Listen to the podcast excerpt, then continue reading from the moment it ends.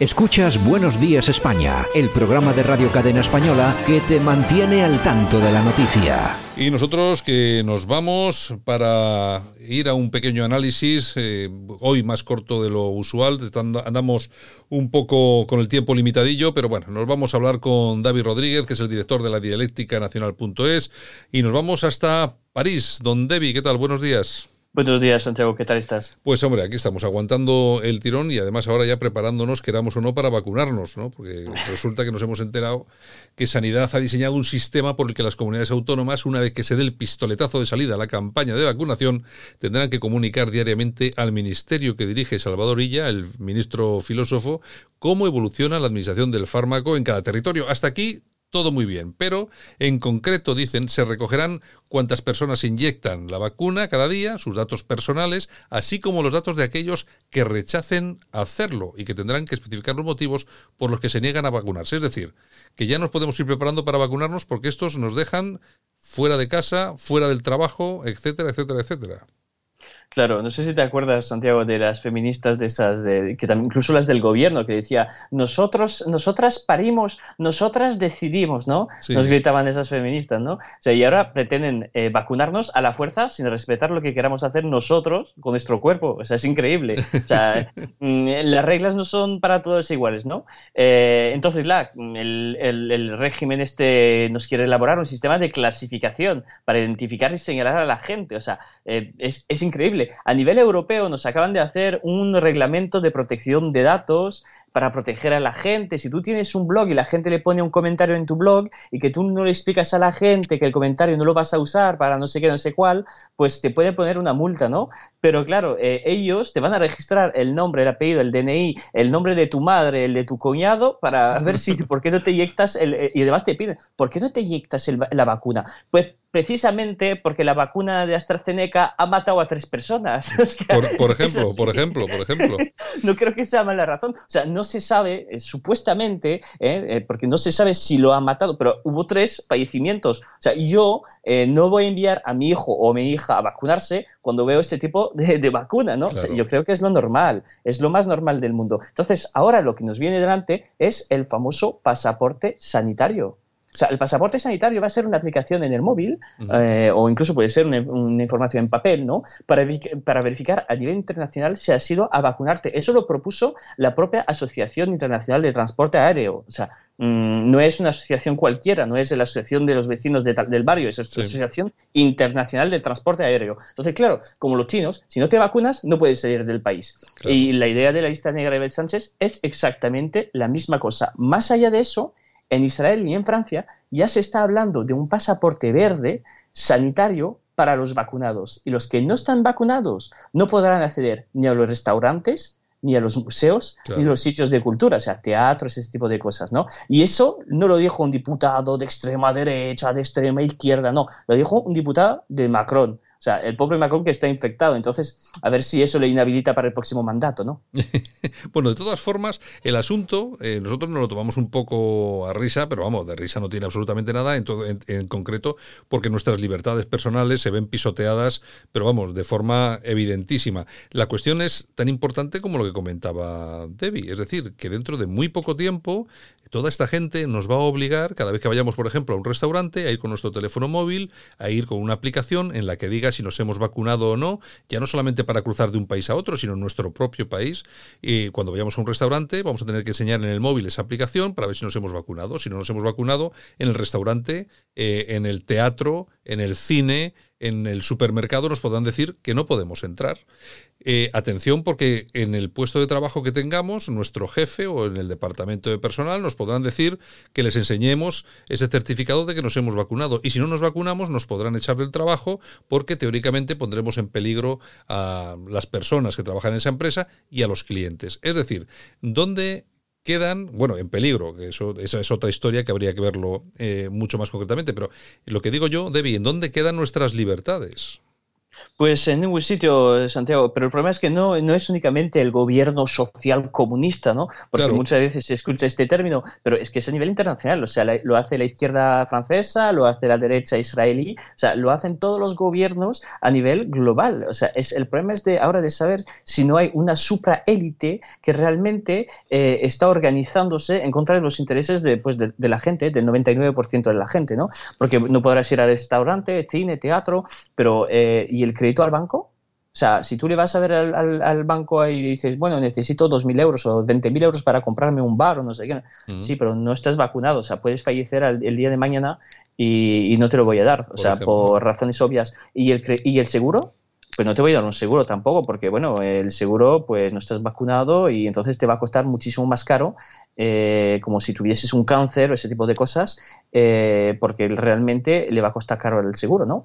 Eh, entonces, claro, eso es un problema muy, muy grave. Y además, a mí eh, siempre me dijeron que el secreto medical, o sea, el secreto de, todas, el, secreto sanitario, o sea, sobre la situación de salud de cada uno, era un secreto, o sea, como la confesión. O sea, vas a ver, el sacerdote es exactamente la misma cosa que era un médico o un abogado, porque como lo sabes, yo trabajo de abogado, pues eh, el secreto es absoluto y general. Entonces, ahora lo que me da miedo es que el Estado, además de adoctrinar a nuestros hijos con el LGTBI y todas esas cosas, también van a tener los datos de salud de cada uno. Eh, eso es, un, es, muy, muy grave. ¿Qué, nos van a pedir mañana? ¿La orientación sexual de la gente? Eh, ¿Las opiniones sindicales? Eh, bueno, eso seguro que ya lo saben, ¿no? Porque ya tienen su policía, los órdenes, ¿no? pero ¿qué nos va a pedir mañana? Si me pongo los calzoncillos antes de ponerme la camiseta. O sea, es que la pregunta es, ¿dónde eh, ¿cuál es el papel del Estado y cuál es la situación de los ciudadanos. El papel del Estado, además, que podemos ya ver que en la seguridad ya no se respeta en España, te puede atacar una comisaría sin que pase nada, eh, eh, las fronteras no se protegen, te pueden pasar un montón de pateras en unos pocos días eh, y, el papel importante del Estado no lo cumple. Pero para buscar las cosas, los detalles, ese tipo de cosas personales, sí que van a, por ellas. O sea, es, un, es realmente es un problema filosófico global. A ver si nos enteramos. Tú, ah, fíjate, acuérdate que hace no demasiado tiempo el, doctor Cavadas, que yo creo que es uno de los más importantes que hay en España por estas operaciones espectaculares que hace y tal, pues era entrevistado en el programa En el hormiguero de Pablo Motos y le preguntaba, bueno, ¿usted esto de la vacuna cómo lo ve? Bueno, el hombre no lo veía muy claro y se vacunará o vacunará a sus hijos, a sus hijas y, él dijo que no. Él dijo que no, porque dice, dijo además creo que la frase fue entre morirme del, del del coronavirus y morirme de una encefalitis, eh, pues prefiero lo del coronavirus. Es decir, que el, que el hombre está dando eh, por seguro que las vacunas que nos vamos a poner pueden tener unos efectos eh, devastadores, como de hecho ya ha sucedido. Nos han llegado datos de Estados Unidos, seis fallecidos de momento. En el Reino Unido, personas con graves problemas también como reacción a la vacuna. Y seguramente lo que no nos estarán contando, Debbie. Claro, bueno, la, vacuna de AstraZeneca de Oxford ha dejado paralíticos a dos personas, ha matado a otra persona en Brasil, supuestamente, eh, porque hay una encuesta que, bueno, están investigando a ver lo que ha pasado, ¿no? Em, también hubo algunos problemas. A ver, y además hay dos tipos de vacunas. O sea, tienes la vacuna clásica, que es la vacuna, te van a coger una parte del bicho ese, del virus, te la van a poner dentro de la vacuna y le va a estimular al, organismo para crear eh, protecciones contra eh, el bicho, ¿no? O sea, eso es lo clásico que hizo Pasteur, se lo mm. inventó Pasteur en Francia y, es lo clásico. Pero ahora tienes otra vacuna, eh, que es una vacuna que entra en resonancia, o sea, es un diálogo con el ADN. Es, la vacuna se llama ARN y esa vacuna, pues, es la primera, eh, es la primera vez que la usamos. Hubo algunos intentos con el ébola, eh, no creo que el ébola, haya sido un, éxito, o sea, que eso ya es la primera cosa, y, y ahora van a entrar esas vacunas en el mercado mundial con eso del coronavirus. claro, hay que tener mucho cuidado, pero este médico no es el único, Santiago. O sea, hay que saber que el 37% de los médicos eh, de Bélgica, eh, hubo una encuesta que creo que hace dos semanas, el 37% decía que no iban a vacunarse. O sea, lo dicen los médicos, porque ellos saben que una vacuna en ocho meses no es que sea obligatoriamente peligrosa, pero puedes tener una duda razonable. puedes preguntarte, hacerte unas preguntas, porque la, que sea en, el derecho, sea el ser médico, la salud, eh, sea la construcción, el urbanismo, eh, puedes eh, preguntarte sobre la mejor... Hay diferentes, diferentes maneras de ver las cosas y te puedes hacer algunas preguntas, ¿no? Y parece ser que con este gobierno no nos dejan ninguna opción, pero nosotros somos ciudadanos libres, en mayores de edad, además, y, y creo que tendríamos que tener el derecho de decidir. El problema que tenemos con el tema de los médicos, Debbie, es que son inmediatamente depurados. Acuérdate de aquella plataforma de médicos por la libertad, me parece que se llamaba una cosa así, se reunieron ciento y pico médicos y un, hicieron un acto público, creo que fue en Madrid, eh, denunciando cosas del tema del coronavirus y tal y cual.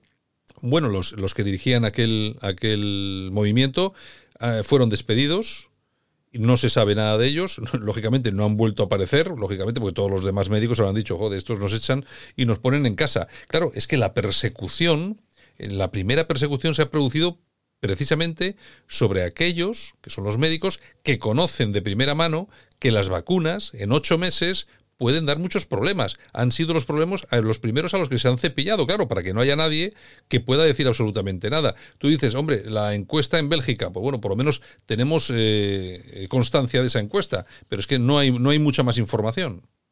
Claro, el, problema es que en, poca gente sabe que lo, que yo llamo los cuerpos intermediarios, eh, típicamente los colegios de médicos, el colegio de abogados, ese tipo de, mm. organizaciones intermediarias, ¿no?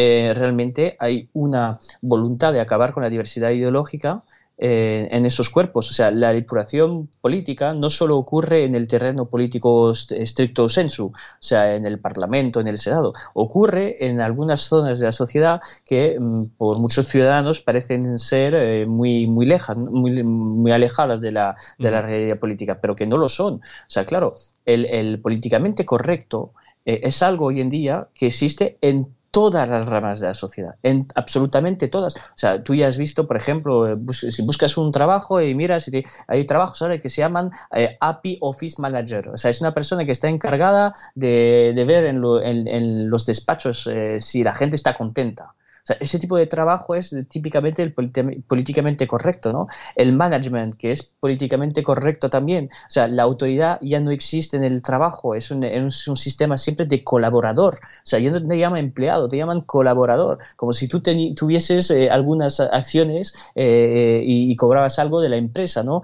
Eh, directamente por la vía de la, de la bolsa. la pregunta es, realmente el, político el, políticamente correcto no solo se combate en las urnas, sino también en la vida cotidiana. Y claro, los colegios de abogados, los colegios de médicos, pues eh, no, no están fuera, fuera de la sociedad. O sea, ellos también tienen eh, ese políticamente correcto dentro de sus organizaciones. Bueno, pues ya veremos a ver si los, los políticos se vacunan públicamente, si utilizan estas vacunas públicamente, aunque imagino que incluso habrá alguno que se inyecte agua o alguna cosa así por, por si acaso, pero ya te digo, eh, a mí me da la sensación de que el que pueda evitar, el que puede evitar vacunarse, va a evitar vacunarse. Yo, vamos a ver, yo no soy un enemigo de las vacunas. A mí nunca se me ha ocurrido decir que las vacunas no sirven para nada o no valen para nada. A mí lo que sí me preocupa y mucho es que me quieran inyectar algo para lo que han trabajado simplemente ocho meses, cuando sabemos, cuando las, las eh, fechas mm, yo que sé, más esperanzadoras hablaban de dos años. Es decir, esto ha ido muy rápido y seguramente que muchos de los test que tenían que haberse pasado se han quedado en la cuneta. Estoy absolutamente convencido.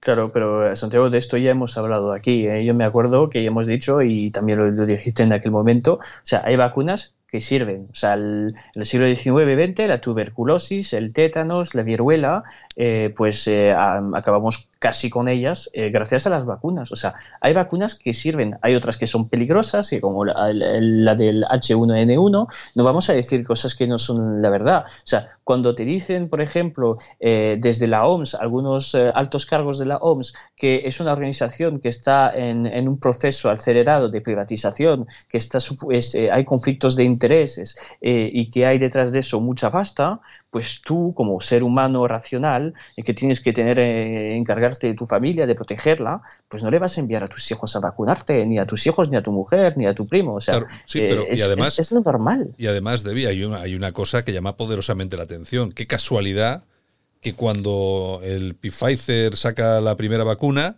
en, en dos, tres días más, todos los demás ponen la vacuna en el mercado. Eso es, eso es la, lógica financiera. Claro, claro, estamos hablando de dinero, interés económico.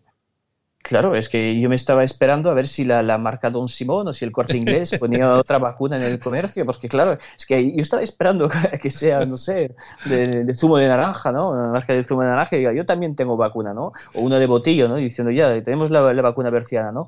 Pues no es así, es, es que hay una lógica financiera detrás de todo esto que a nosotros nos puede parecer muy, muy, muy eh, difícil de entender, ¿no? Pero eh, que existe, o sea, eh, existe el el sistema financiero está existiendo en todas las ramas de la sociedad también y detrás de las vacunas también está. O sea, el, sistema farmacéutico, eh, como el, sistema militar en Estados Unidos, eh, es un sistema que tiene intereses económicos que defender y lo hace así. Y claro, y además la segunda vacuna cuando sale te dice, nosotros tenemos el 95% de éxito y otros dicen, yo 96%, o sea, eso parece el mercado, ¿sabes? En plan, yo mi pescado es mejor, sí, bien, bueno, pues es que no es, o sea, para mí eso es anticientífico a tope. Bueno, bueno. Pues ya veremos a ver qué es lo que pasa. En todo caso, eso es lo que va a pasar. Se nos van a tomar, se nos va a obligar a vacunarnos. Se tienen que recoger los datos personales, la marca del fármaco que se administra, el lote y, por supuesto, luego entra en funcionamiento el famoso pasaporte eh, sanitario y, o simplemente el, documento que acredite que nos hemos eh, vacunado y, que si no te vacunas va a impedir que prácticamente puedas asistir a cualquier, a cualquier lugar del país. En fin, don Debbie, el lunes nos vemos. Vale, un abrazo.